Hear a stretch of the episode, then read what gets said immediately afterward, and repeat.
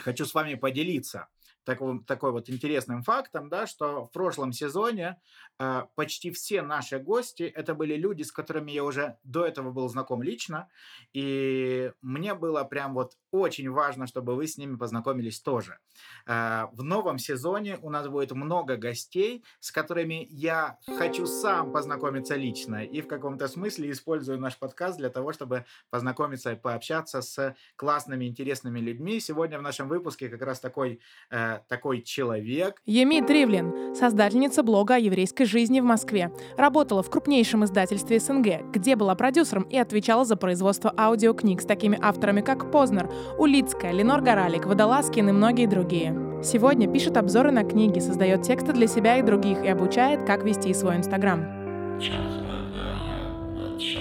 У нее самый яркий э, еврейский аккаунт русскоязычный в Инстаграме, и когда я говорю самый яркий, это не эпитет, а это не какое-то условное описание, это не метафора, а фактически он безумно яркий, и он яркий не благодаря фильтрам и не благодаря какой-то там, э, не благодаря фонам, а он яркий, потому что это человек по жизни очень яркий, очень, э, очень веселый, счастливый. Ямит, привет. Э. Привет, привет, спасибо за добрые, хорошие слова.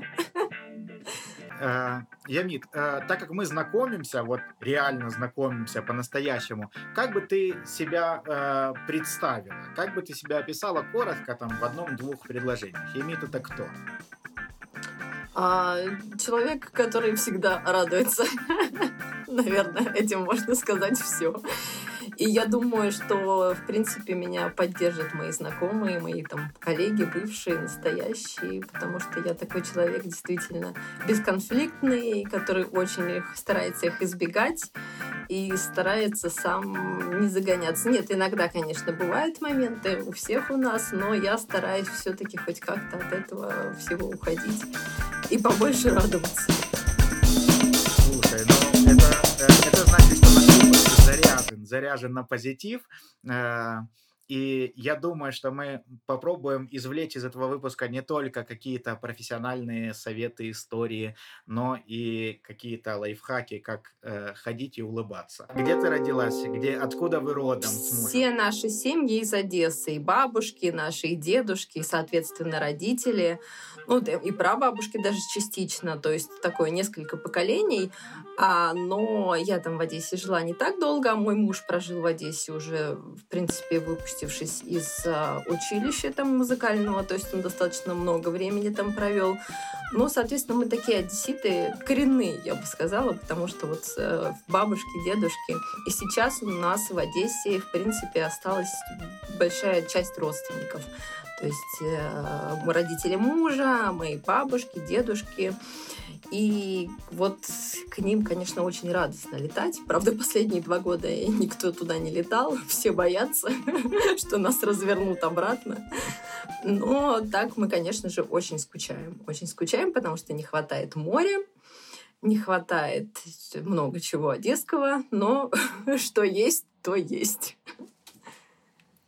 Ну, раз ты уже вспомнила свое детство в Одессе, э, я недавно слушал э, один подкаст, и ведущий говорит, вот если хотите, вот, э, чтобы получилась классная беседа, начните, э, начните с детства человека. И, и, и тогда он заиграет совершенно иными красками, получится такой более полный портрет. Почему? Потому что взрослые люди, они сами себе придумывают какой-то амплуа, как-то э, думают, что они, себе, что они о себе рассказывают, как они себя представляют. А вот в детстве человек, он какой, какой есть, да. Э, это как с Форестом Гампом, да, когда его спросили, кем ты хочешь стать, когда вырастешь. Он говорит, а что, я с собой не могу остаться? Вот. Как, расскажи о своем детстве. Э, в какой семье ты выросла, кем ты хотела стать? Ну, семья у меня такая, как принято говорить, интеллигентная во многих поколениях. Папа адвокат, дедушка с дядей ученый, мама инженер, но такая типичная. И бабушка библиотекарь, другая бабушка работник порта, заслуженный. Мне кажется, она там проработала лет, я не знаю, 60 точно она там проработала. А вот, поэтому семья у меня такая замечательная. А единственное, что было плохого в моем детстве, я этого сама не помню, но ну, я там столкнулась с не очень хорошими медицинскими реалиями. У меня было там заболевание в детстве. Меня лечили по разным городам Базилия. И в Москву меня привозили. В итоге меня вылечили. Это было единственное, что было плохого вообще в моем детстве. Но я этого не помню. Это дало мне какой-то такой, наверное, фору. Потому что теперь я понимаю, что все очень классно, что все очень здорово, что все могло быть намного хуже. И поэтому, в принципе, в детстве у меня было два пути как, что будет со мной в дальнейшем. Я, если честно, мечтала стать врачом.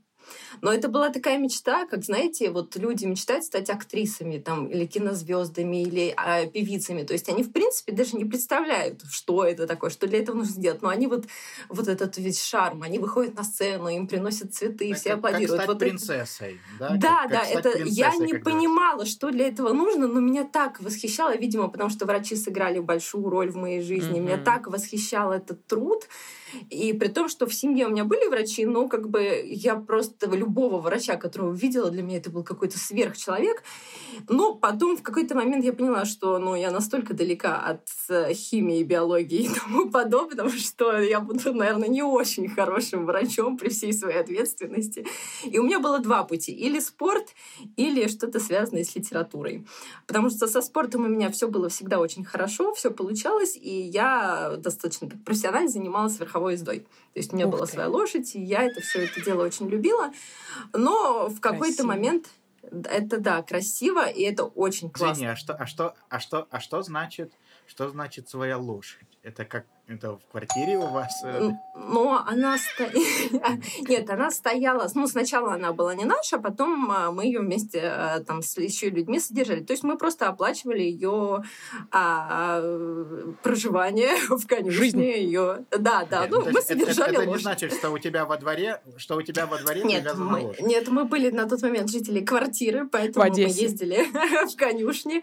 Вот. Э, и это очень классный вид спорта, который я он, с одной стороны, опасный, но с другой стороны, он столько мне дал, сколько мне ничто в жизни, наверное, в детстве не дало, потому что это такая ответственность, такая, когда ты понимаешь, что ты полностью сам отвечаешь за свою жизнь. Хотя ты вроде еще маленький, там тебе 8 лет, там, допустим, или сколько мне было, когда я начала, но ты полностью ответственный, потому что лошадь могла устроить что угодно, она устроила мне экзамены постоянно какие-то, могла не начать нестись куда-то. И мне нужно было вот в таком достаточно юном возрасте все это разрулить и выжить в прямом смысле слова. Ну и борьба с собой, потому что реально было страшно делать какие-то элементы, какие-то, ну, реально страшно было. Вот, но в какой-то момент я поняла, что это наверное, не совсем мое, и читать я люблю больше. И поэтому я, я просто всю жизнь очень любила читать. С самого детства была у меня огромнейшая библиотека.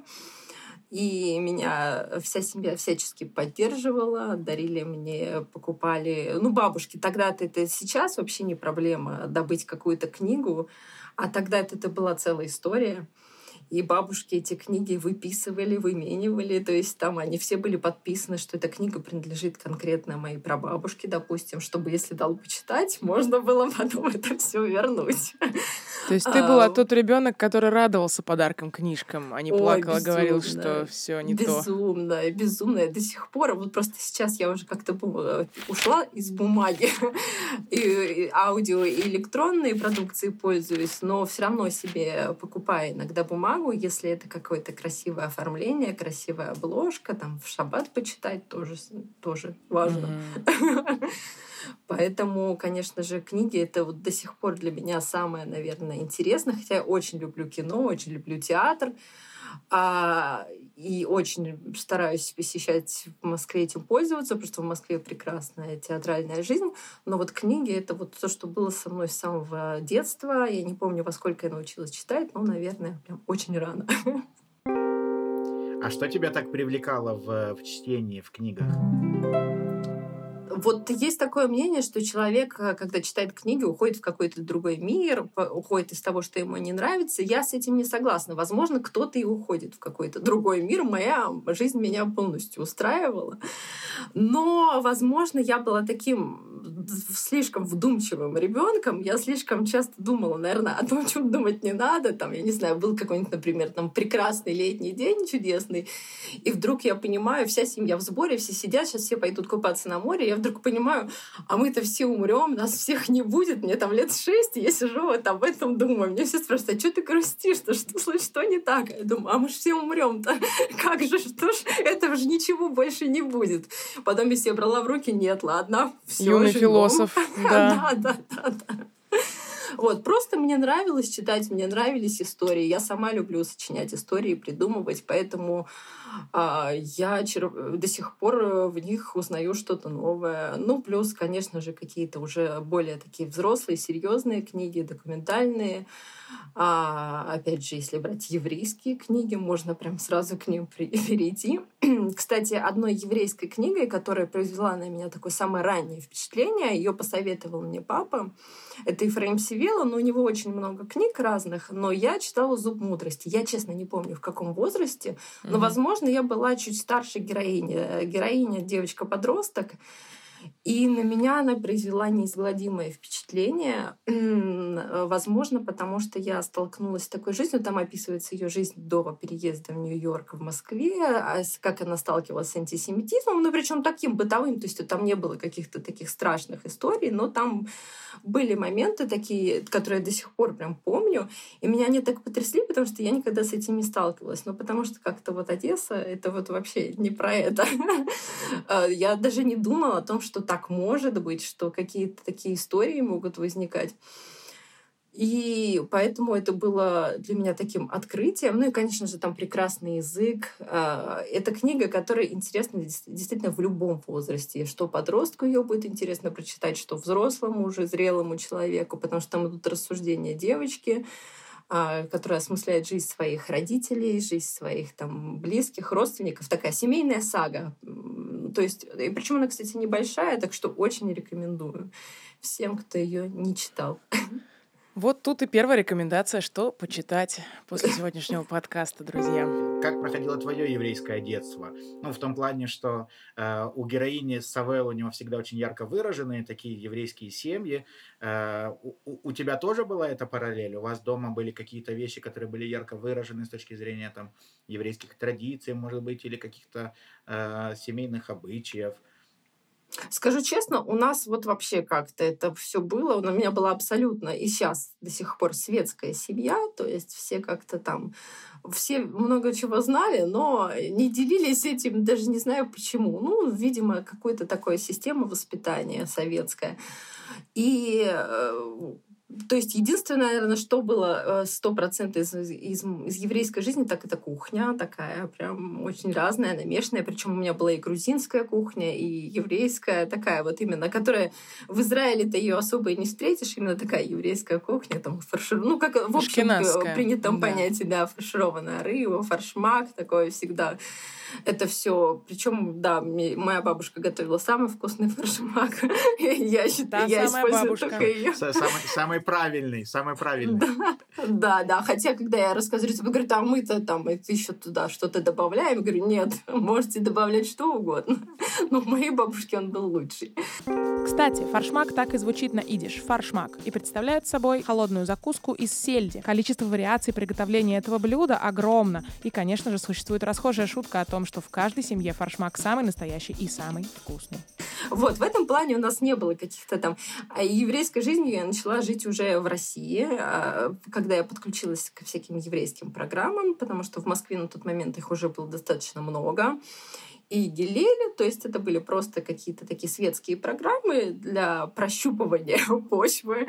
Помню, была очень классная программа а, «Еврейская мода». Я там, кстати, познакомилась с девочкой, которая посоветовала мне как раз прийти к вам в подкаст. Потому что, говорит, о, они как раз сейчас ищут, набирают. Я говорю, слушай, я, я даже не видела, я тут же написала. Или она написала, уже не помню. Мы придумали, э, там каждому еврейскому празднику проводилось мероприятие, и мы придумали в зависимости от э, повода какой-то определенный костюм. Шикарные были костюмы. Было очень классно. В еврейском центре, в московском было на Никитском бульваре.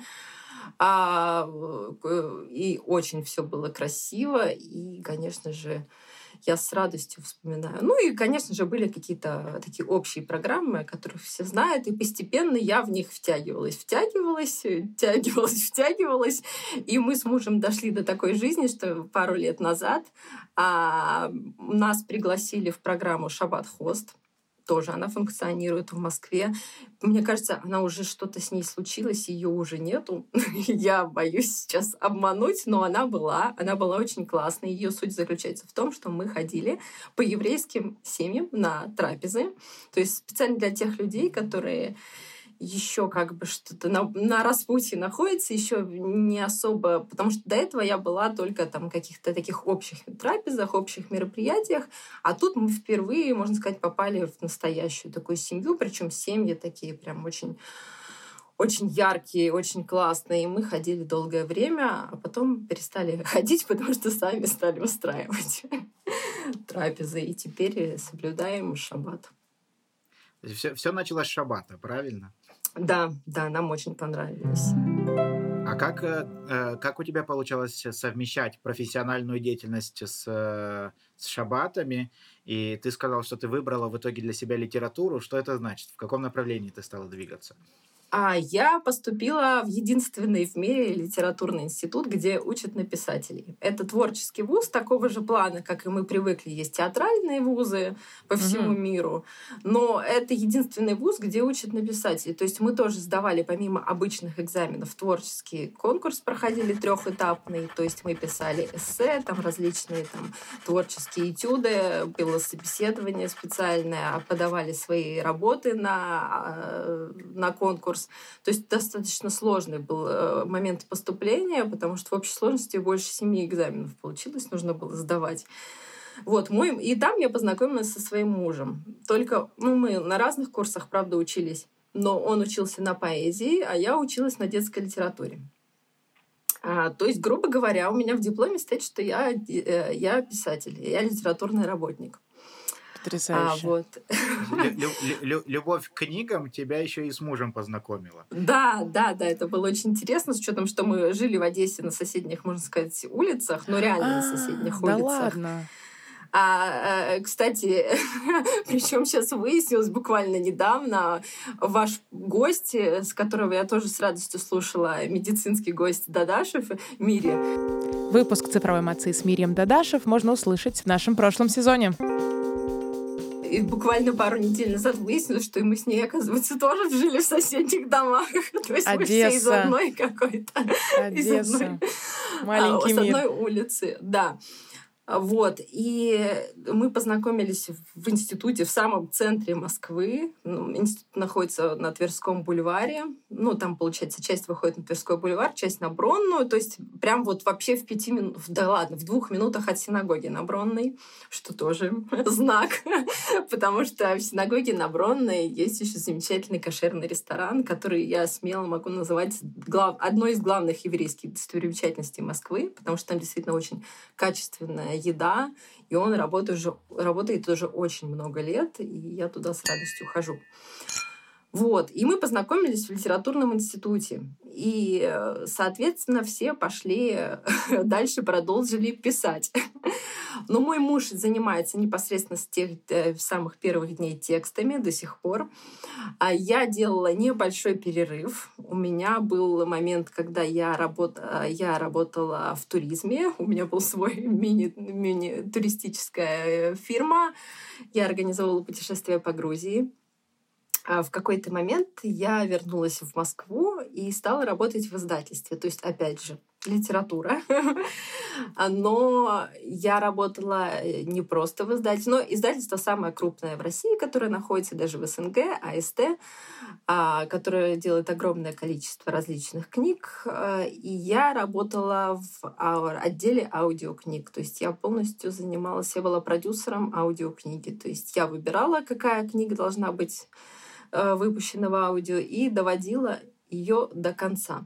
А, то есть такой, а, то есть я выбирала, кто ее будет озвучивать, а, как это вообще будет все выглядеть, и под конец вот мы имели. И я, конечно же, мне повезло, я имела доступ к еврейским книжкам, правда, не часто, но был у меня такой опыт А, это было, кстати, когда я только пришла туда работать, э, в первые буквально, наверное, месяц, а, мне дали в работу книгу а, свои. Это достаточно известная и очень такая страшная книжка.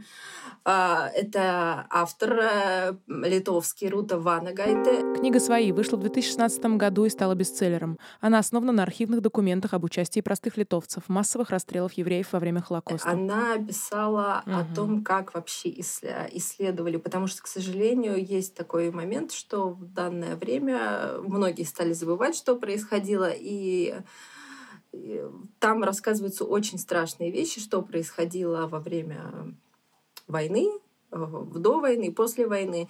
И мне нужно было адаптировать всю эту весь этот текст в аудиоформат, распределить между частицами. Это было, наверное, самая моя сложная задача, потому что обычно ты как-то все-таки немножечко отходишь от текста и занимаешься непосредственно. А тут ты в него не можешь не погрузиться. Это было тяжело, но я считаю, что получилась очень хорошая аудиокнига. Теперь мы точно знаем, что еще и в аудиоформате она есть, да.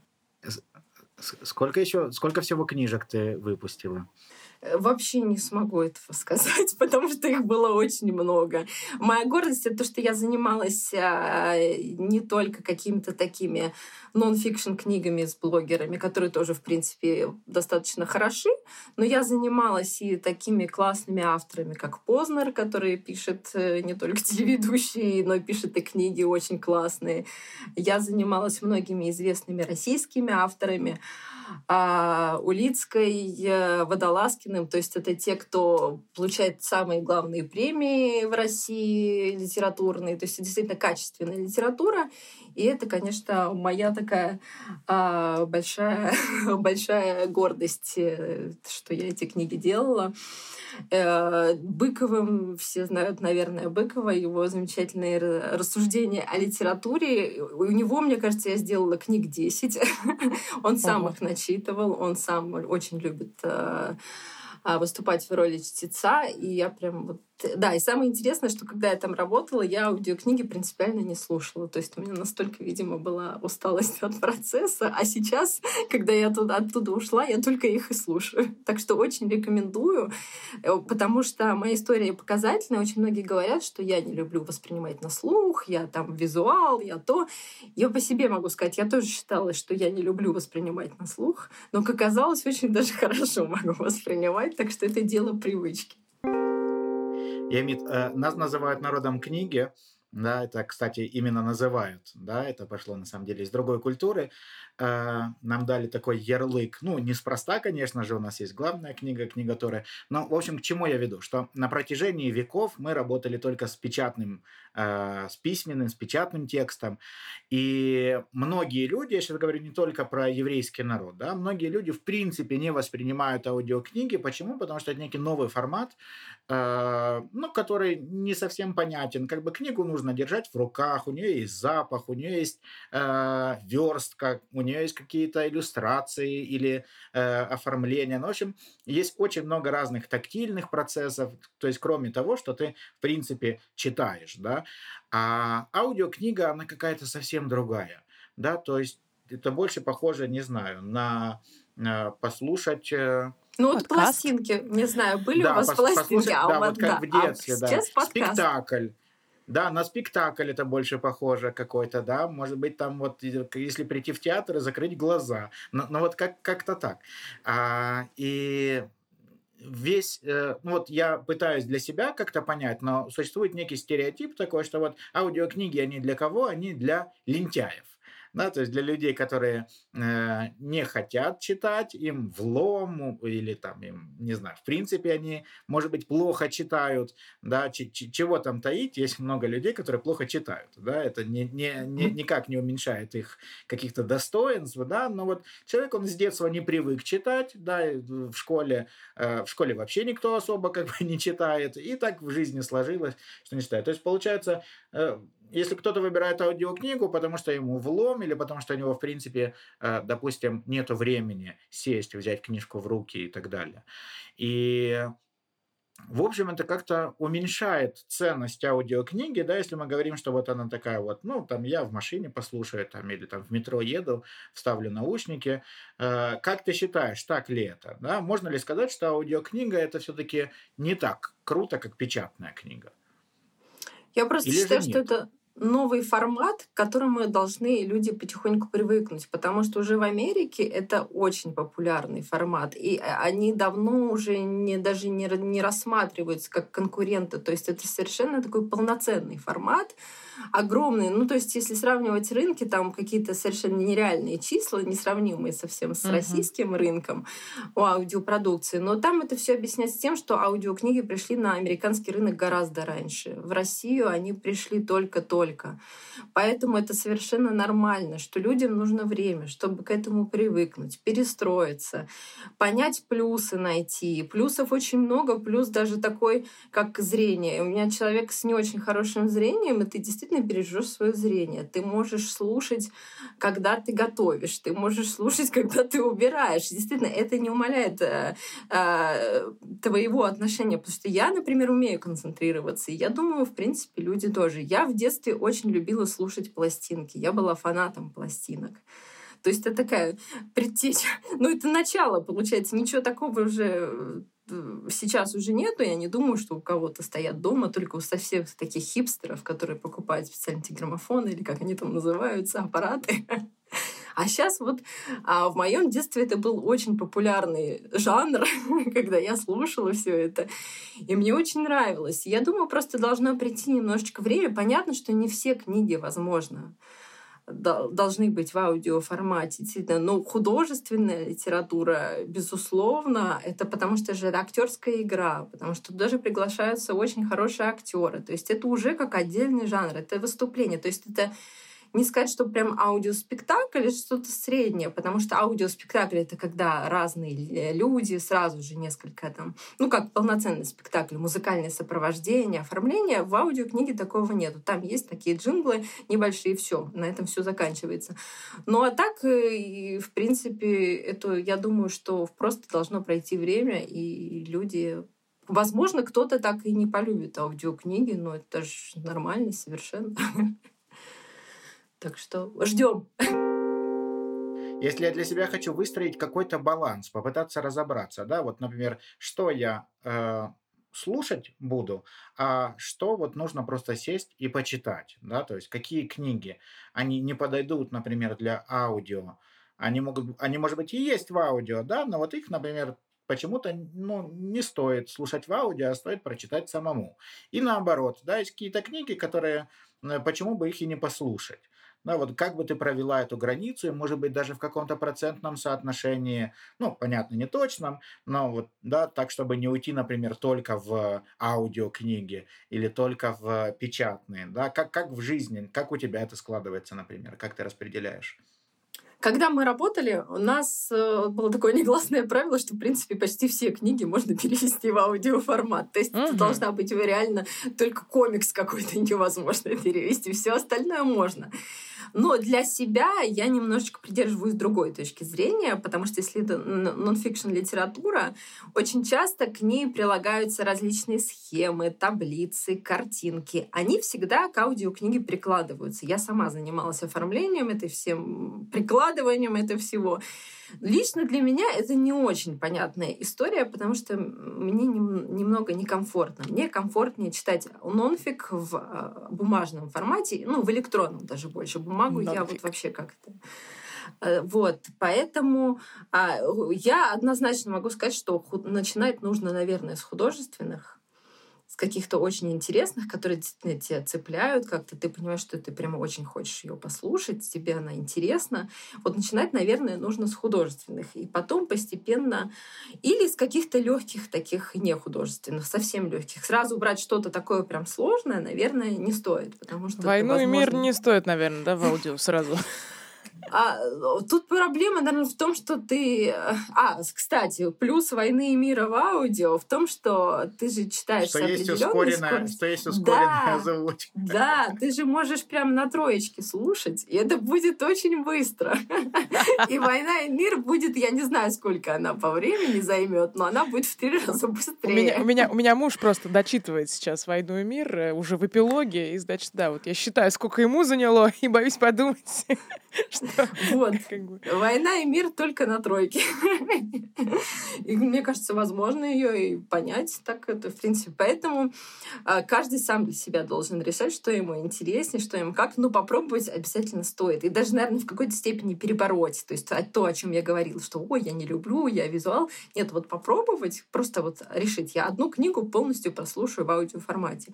Если не пошло, то все, не пошло, ладно. Но вот как-то попробовать, потому что все еще зависит от чтеца. Угу. Бывают чтецы, у нас прям вот была такая прям бойня там, потому что есть очень популярные чтецы, которых или любят, или ненавидят, просто разделенные на два лагеря.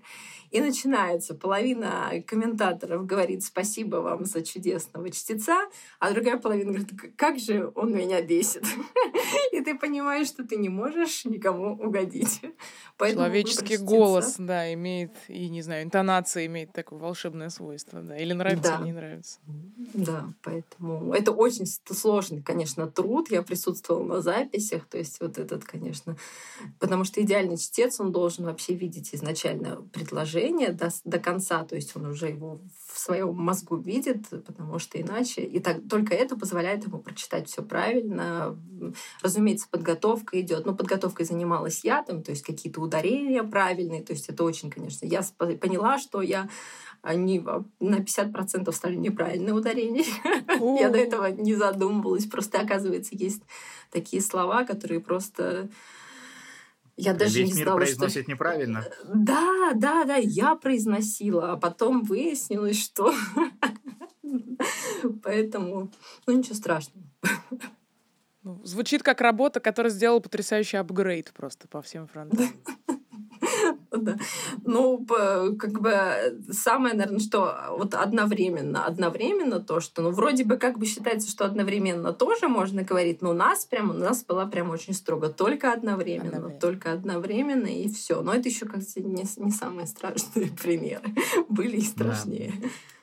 Но меня один раз поправили на одновременно, я специально полез проверять. И правда написано, что, э, ну, то, что я нашел в интернете, что оба варианта легитимны. Но мне вообще кажется, что на сегодняшний день вся эта история с ударениями, с тем, что однозначно правильно или однозначно неправильно и распространено, э, как-то, ну, мне кажется, меняется ситуация чуть-чуть на сегодняшний день, да, потому что люди понимают, что э, не, нельзя просто фанатично утверждать, что вот только так правильно, если весь мир делает э, по-другому, да, если это не какие-то такие принципиальные вещи, э, ну, явно, явно безграмотные, да, скажем так, вот. Так что, ну, это отдельно интересная область. Все идет по пути думаю, облегчения. Что... Да. Э, я думаю, что на самом деле это не облегчение, это даже такой э, более широкий взгляд на процесс. Да, то есть чего ты здесь хочешь добиться? Того, чтобы все были по одному шаблону или достигнуть какого-то результата, да, где люди используют живой язык, например, а любая живая вещь, она склонна к тому, чтобы э, меняться, развиваться. Меняться. Да, она не может быть законсервированной. Вот. Но вообще это интересная тема для аудиокниг, э, интересная тема про аудиокниги. Мне кажется, что э, особенно в разрезе еврейской литературы, классической еврейской литературы, я сейчас говорю не про, а, не про современников, да, не про современных писателей, а про какие-то классические тексты, тексты Торы, комментариев, Талмуда, Мишны. Э, в принципе, Тора она очень многогранна, да, многогранна в том плане, что в, в одной короткой строчке, да, в одном маленьком тексте может скрываться много уровней смысла, и тут мне кажется, что как раз вот аудиоформат, он может очень сильно ограничивать, да, э, пласт понимания. Почему? Потому что, ну, как бы ты услышишь ровно то, что э, чтец да, вложил своей интонацией, своим голосом и так далее. Но с другой стороны, мне кажется, что все-таки в еврейской книге этого не хватает. Да. Э, было бы круто, если было бы больше еврейских аудиокниг. Окей. Давай вернемся на шаг назад. То есть ты э, э, теперь понятно, чем ты занималась и как ты попала в эту сферу. А как у тебя вот эта параллельная история с тем, что вы с мужем начали с семьей э, вести такой вот традиционный образ жизни, стали уже сами устраивать шабаты. Это же, наверное, какой-то конфликт там с расписанием на работе, да, весь мир-то живет по другим выходным, да, грубо говоря, по другим графикам. Ну, мне очень повезло, что у меня такая, во-первых, я не сидела постоянно в офисе. У меня, кстати, был очень крутой офис в Сити. То есть мы сидели в башне в красивой. Но я не сидела там постоянно, я ездила на студии. Но у нас было в этом плане все очень лояльно. То есть у нас суббота, воскресенье это всегда выходные. Угу. А, соответственно, в пятницу, в зависимости от времени года, я просто уходила раньше с работы или летом, соответственно, там не намного раньше. Я приходила раньше, бывало, там я в 7 утра уже была единственным человеком, который в офисе. Большой башне. Никого нет. Да. да, в 7 утра я уже на работе, зато днем я могла уйти спокойно чтобы пока до дома доехать. Поэтому конфликтов не было. По поводу праздников еврейских тоже, это же все там заранее известно. Заранее пишешь э, заявление на отпуск. Отпуск ты можешь брать сколько угодно. Хоть два дня, хоть три дня. Я обычно, кстати, и брала там по несколько дней. А, то есть все, никаких вообще проблем не было. То есть и, и у нас не было какого-то такого прям насилия, чтобы э, мне звонили домой, мне что-то там в нерабочее время меня отрывали. Но это должно было что-то действительно серьезное произойти. Тогда да. Так что проблем с тем, что там мне кто-то в шаббат будет звонить и, и до меня не дозвониться, вообще не стояло, потому что мне никто и не собирался звонить ни в субботу, Слушай, ни в воскресенье. Но, но это прям работу мечты ты описываешь. Я думаю, рабо работающие люди сейчас сидят и думают, блин, а вот бы мне на такую работу. Но на самом деле там проблема в том, что для меня это не была работа мечты, потому что я изначально работать привыкла на себя, и мне это больше нравится. И так как это крупная корпорация, то есть мы занимали несколько этажей в Сити, плюс еще это холдинг, вернее.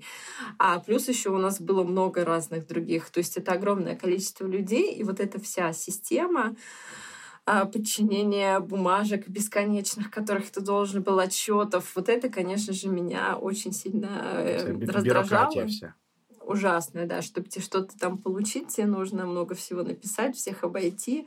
Я увольнялась, когда я 6 часов ходила по этой башне, просто как, как в каком-то в каменном веке ходила. Где здесь выход? Где здесь выход?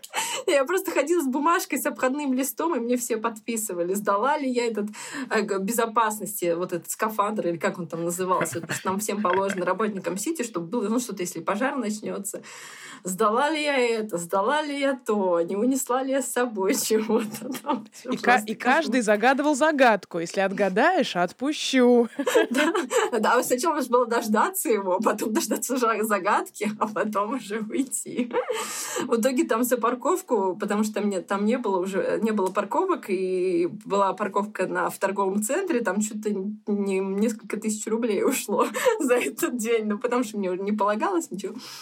Вот. Но ничего страшного. Зато с коллегами я до сих пор дружу, общаюсь, мы постоянно на связи. У нас был потрясающий коллектив. Это вот, вот что действительно мечта, это коллектив. Они очень классные, действительно такие хорошие люди. И то есть э, радость была именно от общения с коллегами тоже очень большая. Демид, у тебя в Инстаграме написано так, э, читаю. Э, во-первых, аккаунт называется Family Jewish.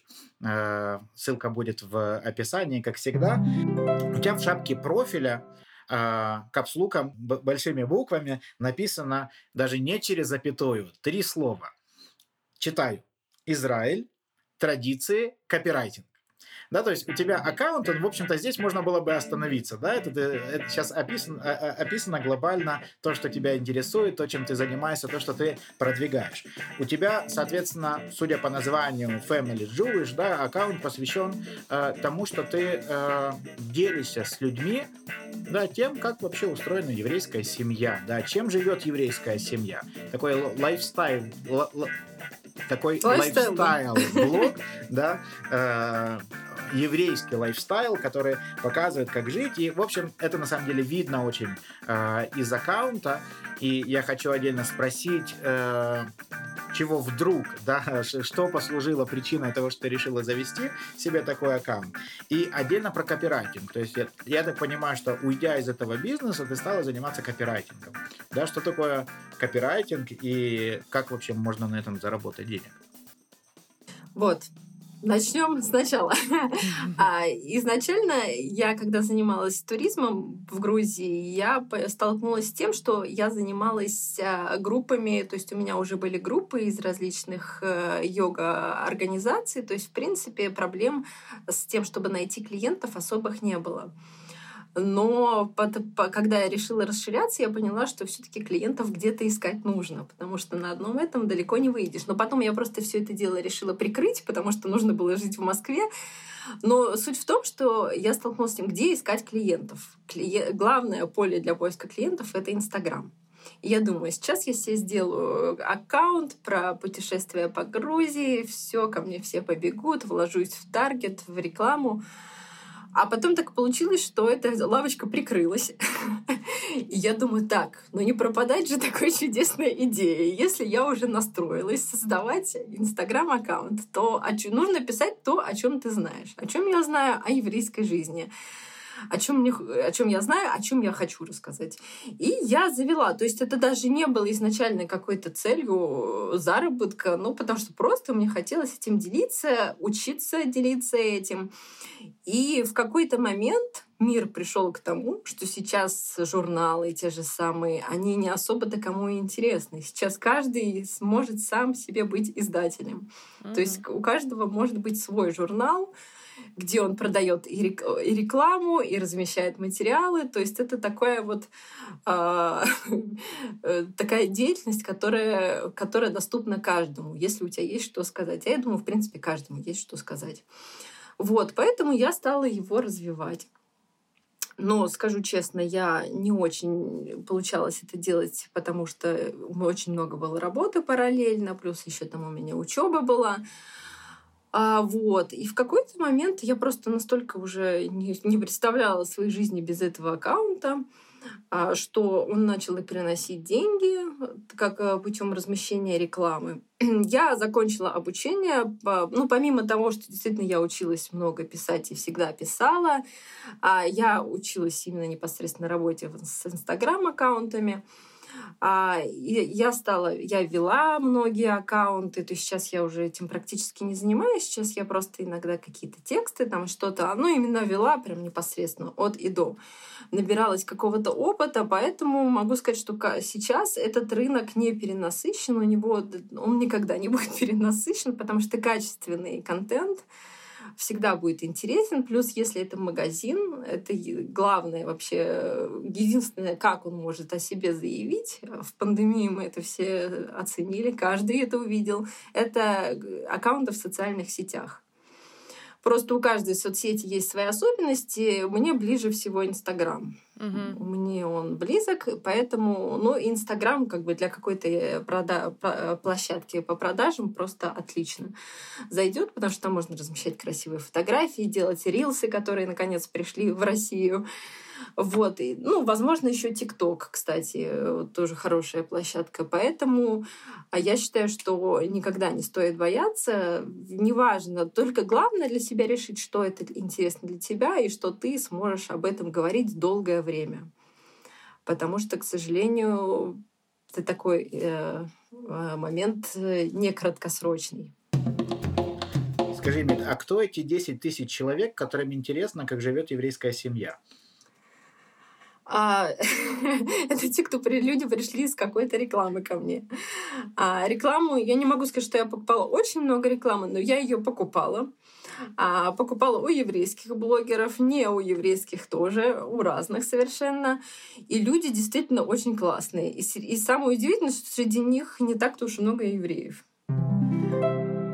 И есть люди, которые вообще далеки от еврейской жизни, но им просто интересно. Им интересно, ну, кому-то интересна Франция, кому-то Европа там в общем, а кому-то интересно евреи. И действительно, это э, люди приходят, читают, задают вопросы, постоянно что-то спрашивают. Вот, и я, кстати, закончу свою мысль по поводу, как появился копирайтинг. В какой-то момент я поняла, что я хочу перестраивать этот аккаунт еще под э, копирайтинговый, потому что мне уже не очень интересно давать рекламу других блогеров. Э, на этом расти тоже как-то не очень интересно. Мне, возможно, даже не особо хочется расти. Мне хочется еще добавлять что-то полезное, что мы с мужем можем дать людям, потому что мой муж все-таки очень давно в этой сфере. А единственный момент, какой у нас произошел, у, муж сменил работу, он стал госслужащим, и немножечко такое было потрясение у нас. А, вот, и поэтому у нас немножечко сдвинулось все. Мы хотели уже запускать какие-то копирайтинговые программы, но немножечко они сдвинулись. Поэтому пока у нас э, от копирайтинга у меня только название в шапке. Вот. А, а почему я вообще такое название? Потому что до этого там, по-моему, мое имя стояло. Ну, у меня по-разному все время там что-то стояло, то мое имя, то еще что-то. А тут я решила, что мы все-таки вместе его должны вести. И поэтому появилось, что типа как бы мы вместе его ведем, но на самом деле его веду я. Семья, да. Ну, у вас просто распределение обязанностей. Кто посуду моет, а кто ведет Инстаграм. Да, да, да, да. Ну и посуду я мою, я все делаю. Просто мужу приходится ездить на работу, а я-то из дома могу работать, поэтому... Евгений, а какой ты можешь дать совет для э, наших пользователей, которые, э, может быть, писателями и не собираются становиться, да, но у каждого есть свои какие-то соцсети, свои какие-то аккаунты, как создавать э, вот эти вот короткие, интересные тексты, да, э, вот человек, там, не знаю, сфотографировал, хочет выложить фотографию, да, в Инстаграм, допустим. Теперь Инстаграм сегодня так работает, что без подписи уже ничего выложить нельзя да, твой пост никто не увидит. Э, более того, я даже там советовался с разными профессионалами, они говорят, вот обязательно, чтобы там как минимум три строчки было, да, если меньше, то вообще ну-ну-ну. Э, и тут ты сидишь и думаешь, а вот что приписать к этой фотографии? И мысли начинают разлетаться, да, можно в таком свете сделать подпись, можно в другом, можно вообще бессвязанную цитату какую-то туда ставить, как многие, кстати, делают. Но вот в голове начинается такой шум, и ты как, как слова подобрать, к кому я сейчас обращаюсь, как, э, какую мысль я хочу донести, да, то есть фотография, она как бы визуально транслирует определенную концепцию, но слова они могут транслировать совершенно в другом ключе это все, передавать по-другому. Вот как найти вот этот вот свой стиль, может быть, как э, написать текст, который и правда будет интересен другим людям, а не только тебе. А, ну, во-первых, э, два таких главных слагаемых успеха. Я считаю, что все-таки нужно учиться, даже несмотря на то, что ты, если у тебя есть какое-то профессиональное там образование писательское, я считаю, что все равно какое-то современное образование, курсов огромное количество. Да я даже не буду что-то рекомендовать, просто их каждый выбирает под свой кошелек, под свой вкус. Mm-hmm. Какие-то курсы все равно нужны, потому что в них э, есть какие-то такие выжимки, которые актуальны сейчас. И второе, самое главное, это опыт. Какой бы хороший курс не был, учитель нет, вот опыт нужен всем, даже если у тебя есть талант, способности. Конечно же, вот ты просто сам на опыте поймешь, что в какой-то момент у тебя действительно начнет получаться лучше, лучше и лучше. Но по поводу Инстаграма, в чем его главная сложность? Инстаграмовских текстов в том, что они настолько связаны вообще со всем с продвиженческой этой историей, что тут это такая действительно прям кропотливая работа, потому что а, от того, как вообще люди отреагируют на твой текст, зависит продвижение твоего поста сколько человек его увидит, будет ли его продвигать сам Инстаграм. Это, конечно же, зависит от фотографии, то, что она должна быть яркой, там это все, но от текста тоже очень важно. Одним из таких главных тягачей является то, сколько комментариев у тебя есть. Ну, соответственно, если блог небольшой, можно и там и мало комментариев. Чем больше блог, тем больше должно быть каких-то комментариев, сохранений. Опять же, тут уже э, вплотную сталкиваемся с вопросом, как э, оформить э, текст этот короткий так, чтобы люди захотели тебе писать вопросы. Возможно, не вопросы, возможно, какие-то свои истории. То есть ты должен как-то так сформулировать свою мысль, что люди будут захотеть с тобой делиться. Скажу на своем опыте, это не всегда, даже если ты это умеешь делать, это не всегда получается хорошо. Ну, это, я думаю, в любом деле так. Иногда бывает что-то, ты действительно, тебе кажется, что это все так должно зайти, отлично, все хорошо, а ты сидишь и думаешь, и что? И где? Я сделал все, что, все, что мог, я так старался по всем вообще, а, а тут ничего не получилось. Поэтому тут, конечно, в такие моменты не стоит расстраиваться, но чаще всего эта схема работает.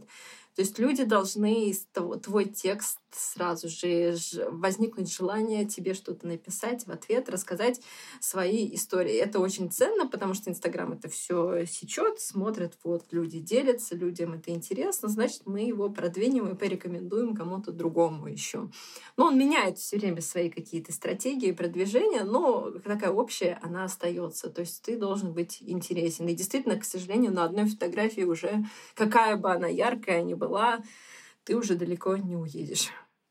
Поэтому очень... Это такой бесконечный труд, можно этому учиться. Так что э, всем я желаю успехов и стойкости в этом деле. В общем, нужно, нужно выводить, выводить э, подписчиков на беседу. Правильно да, понимаю? Да, это очень важно. Но опять же, это выводится не только твоим текстом, это выводится еще твоей харизмой, твоими сторис, потому что люди часто очень пишут, потому что, может быть, даже им текст и не понравился, но они настолько как-то им захотелось что-то тебе сказать приятное, что-то хорошее, что они тебе будут писать. Поэтому тут такая общая работа над всем своим образом, над своим имиджем, поэтому тут бесконечная работа. И ты, так я понимаю, помогаешь э, такие тексты составлять. То есть э, тебя можно рекомендовать в подкасте «Цифровая маза». Я, да, конечно, я помогаю составлять. Единственное, я сейчас это делаю уже а, там тем, с кем мне прям очень хочется работать, что мне действительно интересно, потому что есть возможность выбора. Раньше mm-hmm. ее не было. А с опытом пришла эта возможность. То есть я за то, чтобы работа была, может быть, меньше, но зато она была интересная и качественная. Вот, поэтому, и скажу честно, все равно больше всего мне нравится учить людей, Поэтому все-таки копирайтинг вернется. Я очень люблю учить. Я изначально мечтала преподавать в институте не в детстве никогда мечтала стать врачом, а уже постарше. Я даже закончила аспирантуру в своем институте. Я, правда, не защитила диссертацию, потому что я поняла, что это бессмысленно. Я только потрачу деньги и нервы, а ничего это не, не даст мне. Но я ее три года а, отучилась в ней. Вот, и даже отличницей вышла. Это у нас с каждым, с каждым этапом разговора, как, э, как книга, простите за метафору такую прямую, раскрывается. То туризм, то, то еще аспирантура, еще что-то. Да, специалист по 20 веку в русской литературе. Когда? Когда все это? Где все это скрылось, за какой строчкой? Да, ну я люблю просто читать, я люблю русскую литературу. Я писала диссертацию там про Василия Аксенова, кстати, он галахический еврей, у него мама еврейка. Э, литература со мной всегда. В общем, друзья, э, подписывайтесь на Инстаграм Ямид. Э, ярко, качественно, дорого.